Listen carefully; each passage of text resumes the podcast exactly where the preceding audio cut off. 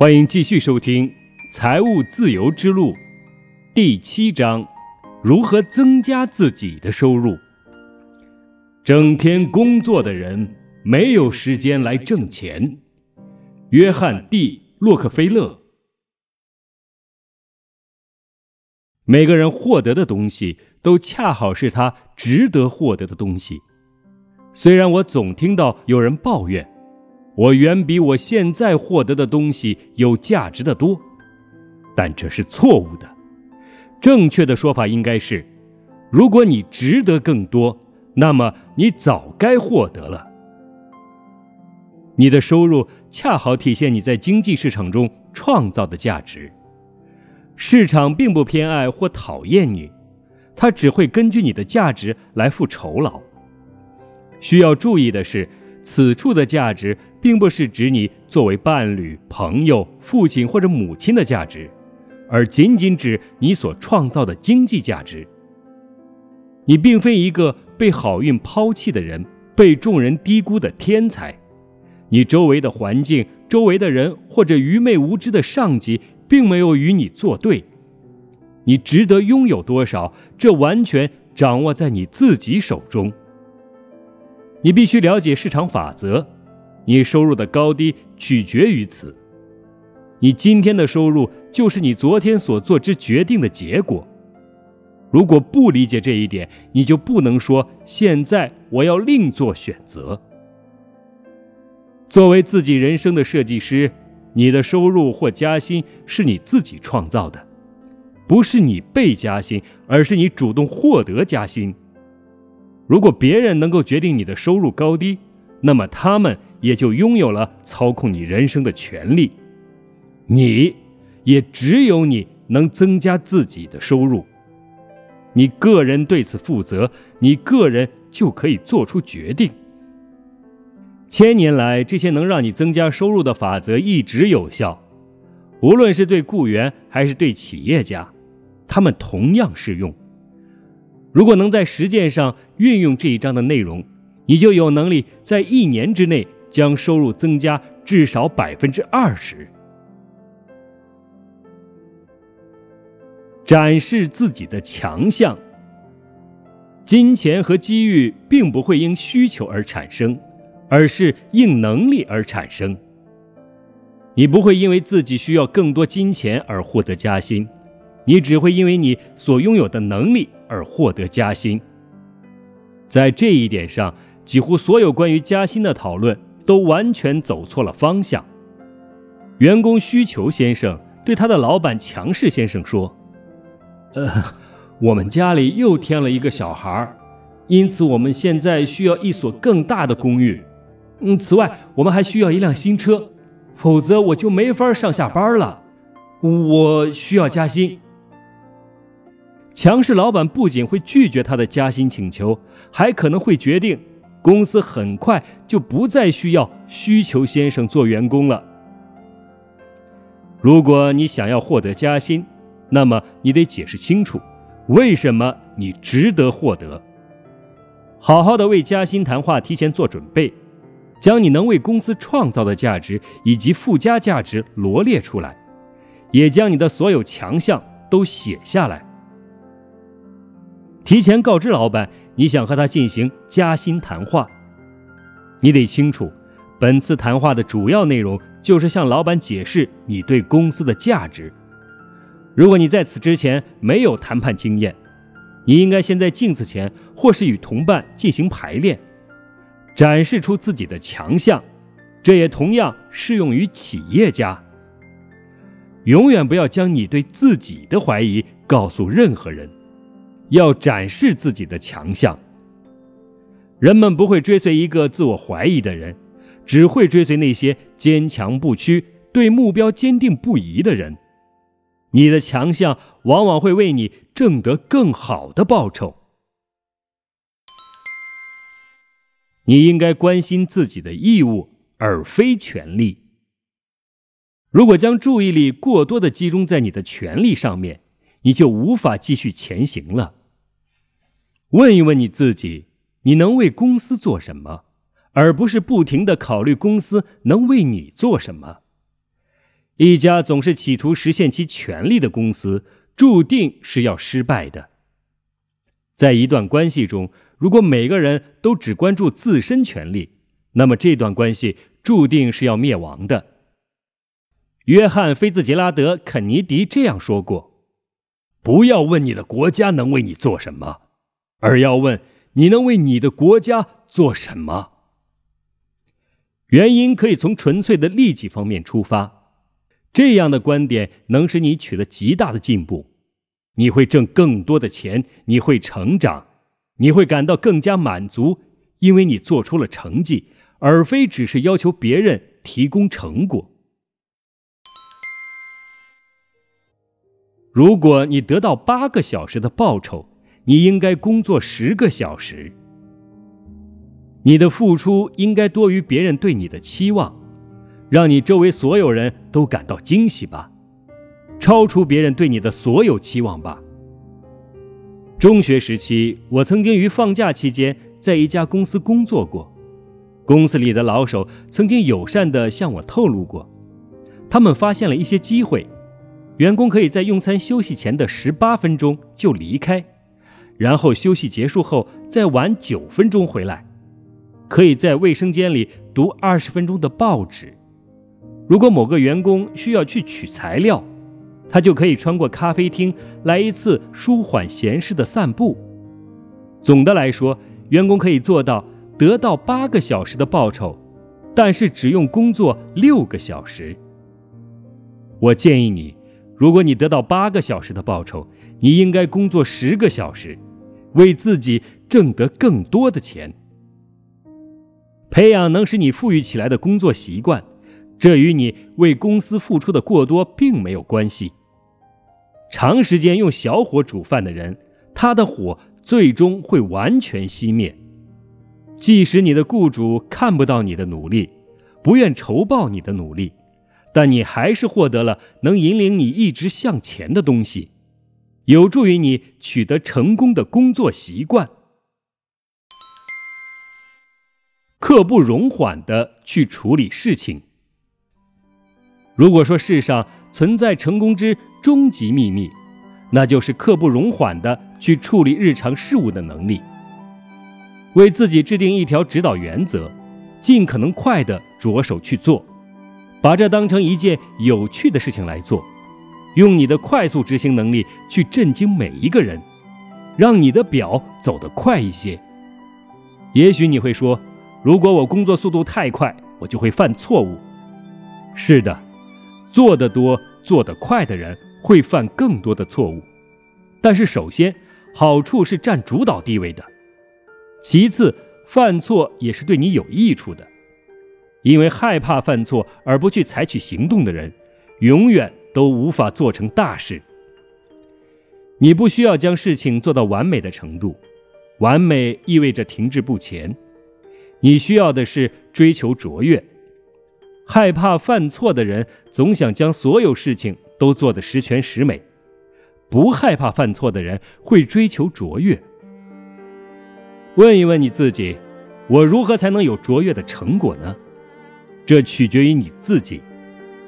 收到传真，请在三分钟之内回复对方，请马上给对方回拨电话，绝不要忍受拖延症。能量贴士。刻不容缓地着手去做所有事情，不要害怕犯错误。IBM 的创始人托马斯·约翰·沃森曾说过：“在我的公司里，想要出成绩，就必须犯下双倍的错误。犯错使人积累经验，经验帮助你快速做出正确的决策。学会去相信你的直觉。”快速做出决策，凭你的第一感觉做出反应，你会犯错，但你会做更多正确的事。如果你做出的快速决策中有百分之五十一是正确的，你将变得富有。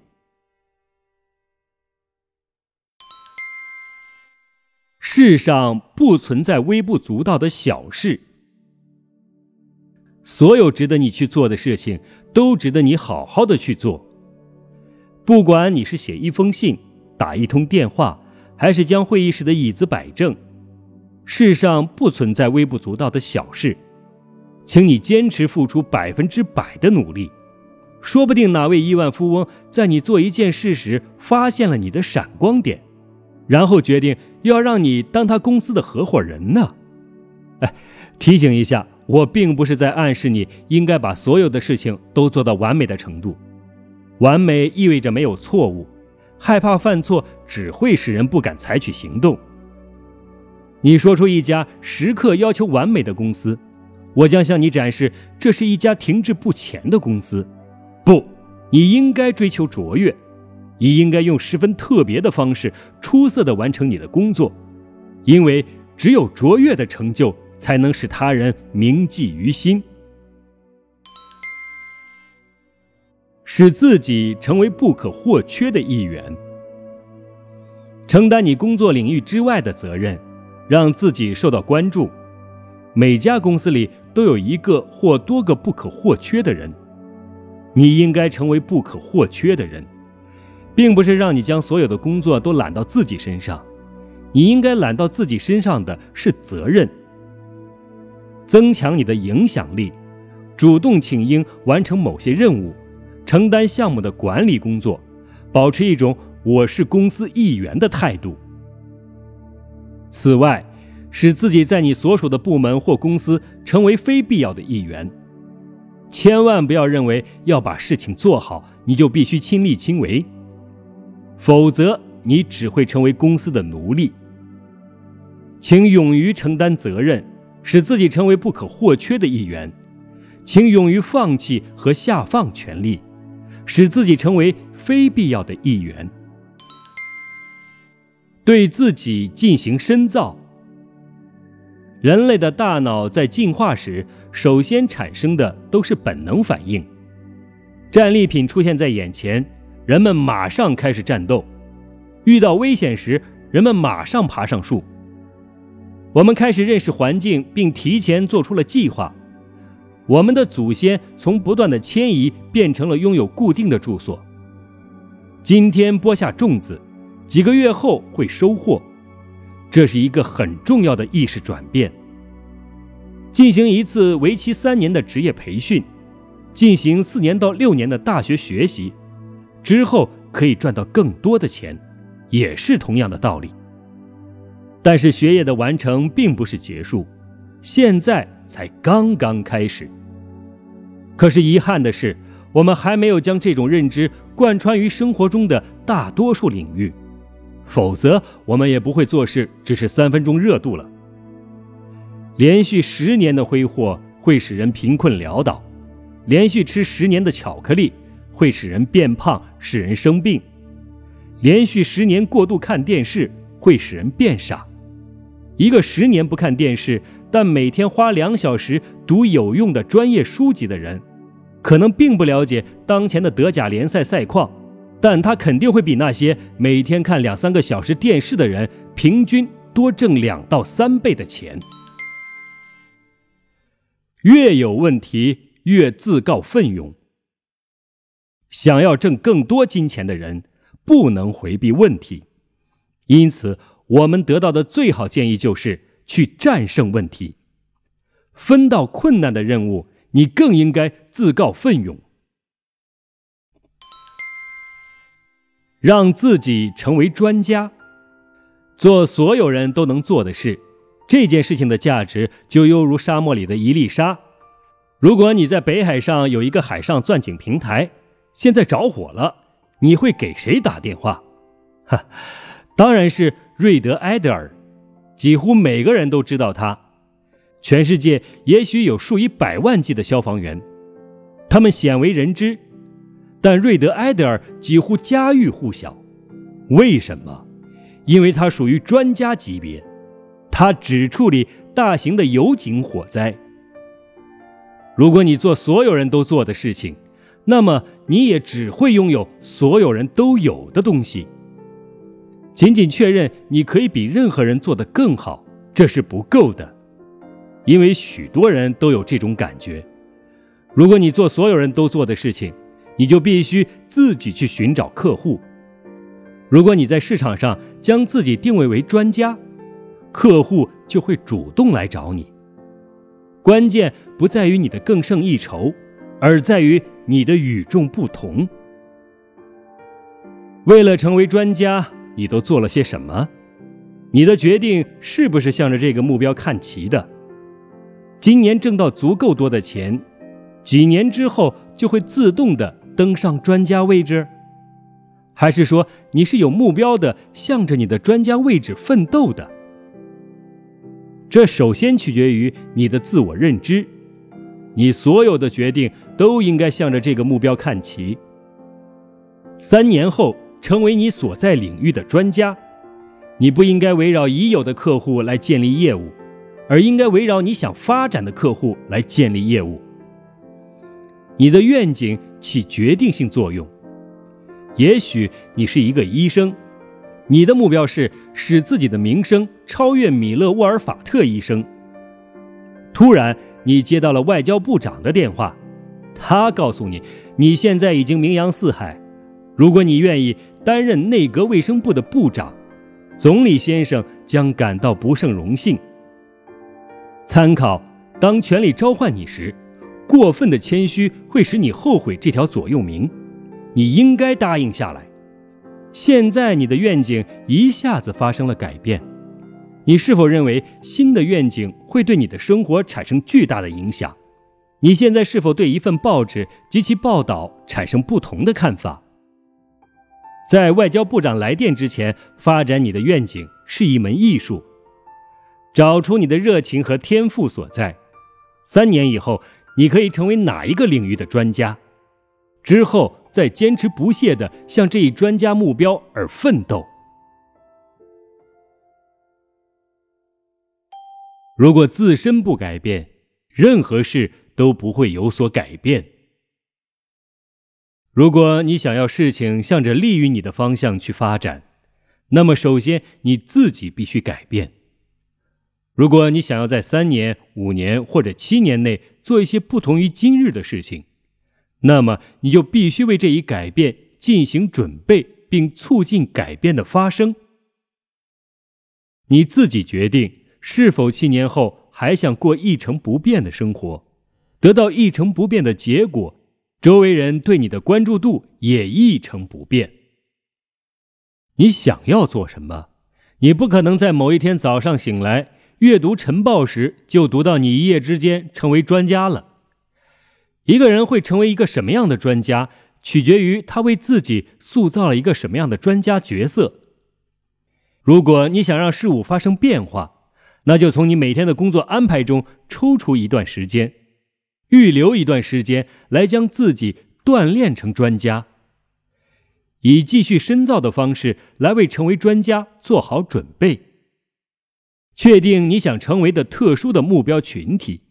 寻找通道，将自己打入你的目标群体中去，努力付出，为专业期刊写文章。如果想让事物向着利于你的方向发展，那么首先你自己必须变得更好。关于如何更快的成为专家，告诉你一个我迄今为止发现的最佳技巧：你今天就写一个整版广告，将自己宣传为一名专家。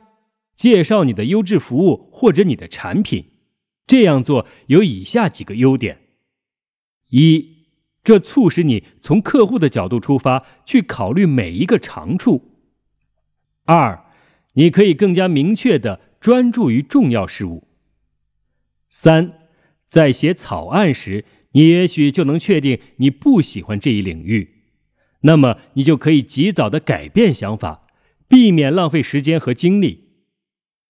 四，实现专家目标的每一步都会更加清晰地展现在你的眼前，你可以更为精确地定位你的目标群体。五，你会知道如何最大化的满足客户的需求，不停的问自己对客户最有用处的是什么。六，整个过程会极大的加快进程，你可以马上就开始。能量贴士：让自己成为专家，找到一个还没有专家的领域，或者自己创造一个新领域。你应该改变你的愿景，使你能主导自己的选择。你不应该以自己当前的状况为导向，而应该以你想要获得的状况为导向。目标使人充满创造性。在你见过伟大的幻象之后，你会突然明白那一块拼图应该放在哪里。如果你的目标群体是普通人，你的商品必须尽可能的便宜；如果你的目标群体限定为小范围人群，你可以把成果的价格定得更高一些。如果你是专家，客户就会主动上门找你。成为专家并不难，通常情况下，专家都是业余人士评选出来的。个体经营者和雇员一样挣工资，你是否准备好在当好雇员的同时，也能当好一名领导？这将极大的影响你作为一名个体经营者是否能取得成功。也就是说，作为一名个体经营者。你必须自己从公司账户给你的个人账户发工资，这也意味着你将公司财务和个人财务严格的区分开来。每个月，你发给自己一笔数额相等的工资。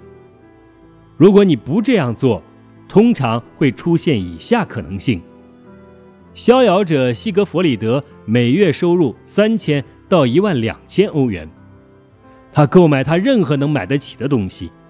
在淡季时，他必须借助小额贷款才能维持自己大约六千欧元的生活水平。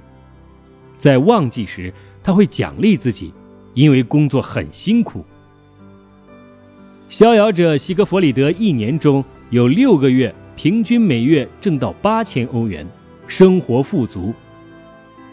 在另外六个月里，他平均每月只能挣到三千五百欧元，生活也还不错。西格弗里德先生毕竟不是一般人，他不想亏待自己，他贷款了一万五千欧元。以他的个人收入，这个贷款并不是问题，一万五千欧元也只是一笔完全可控的金额。此外，他还是一个积极乐观的人。在接下来的两年里，逍遥者西格弗里德精心地打理了自己的生活。他的债务现在已经涨到了可控的三万欧元。他没有将租赁汽车的费用计算在内，因为这带来了税收优惠。第一年的税费对他来说不算问题，因为他可以做一个亏损情况说明。然而第二年，他必须支付六千欧元的税费，收入将会下降。在归还汽车时。他必须支付租赁公司四千三百五十欧元。对此有所准备之前，他已经背上了五万欧元的债务，每月偿还一千五百欧元。现在，出于一些不可预见的原因，他的收入还是三千两百欧元。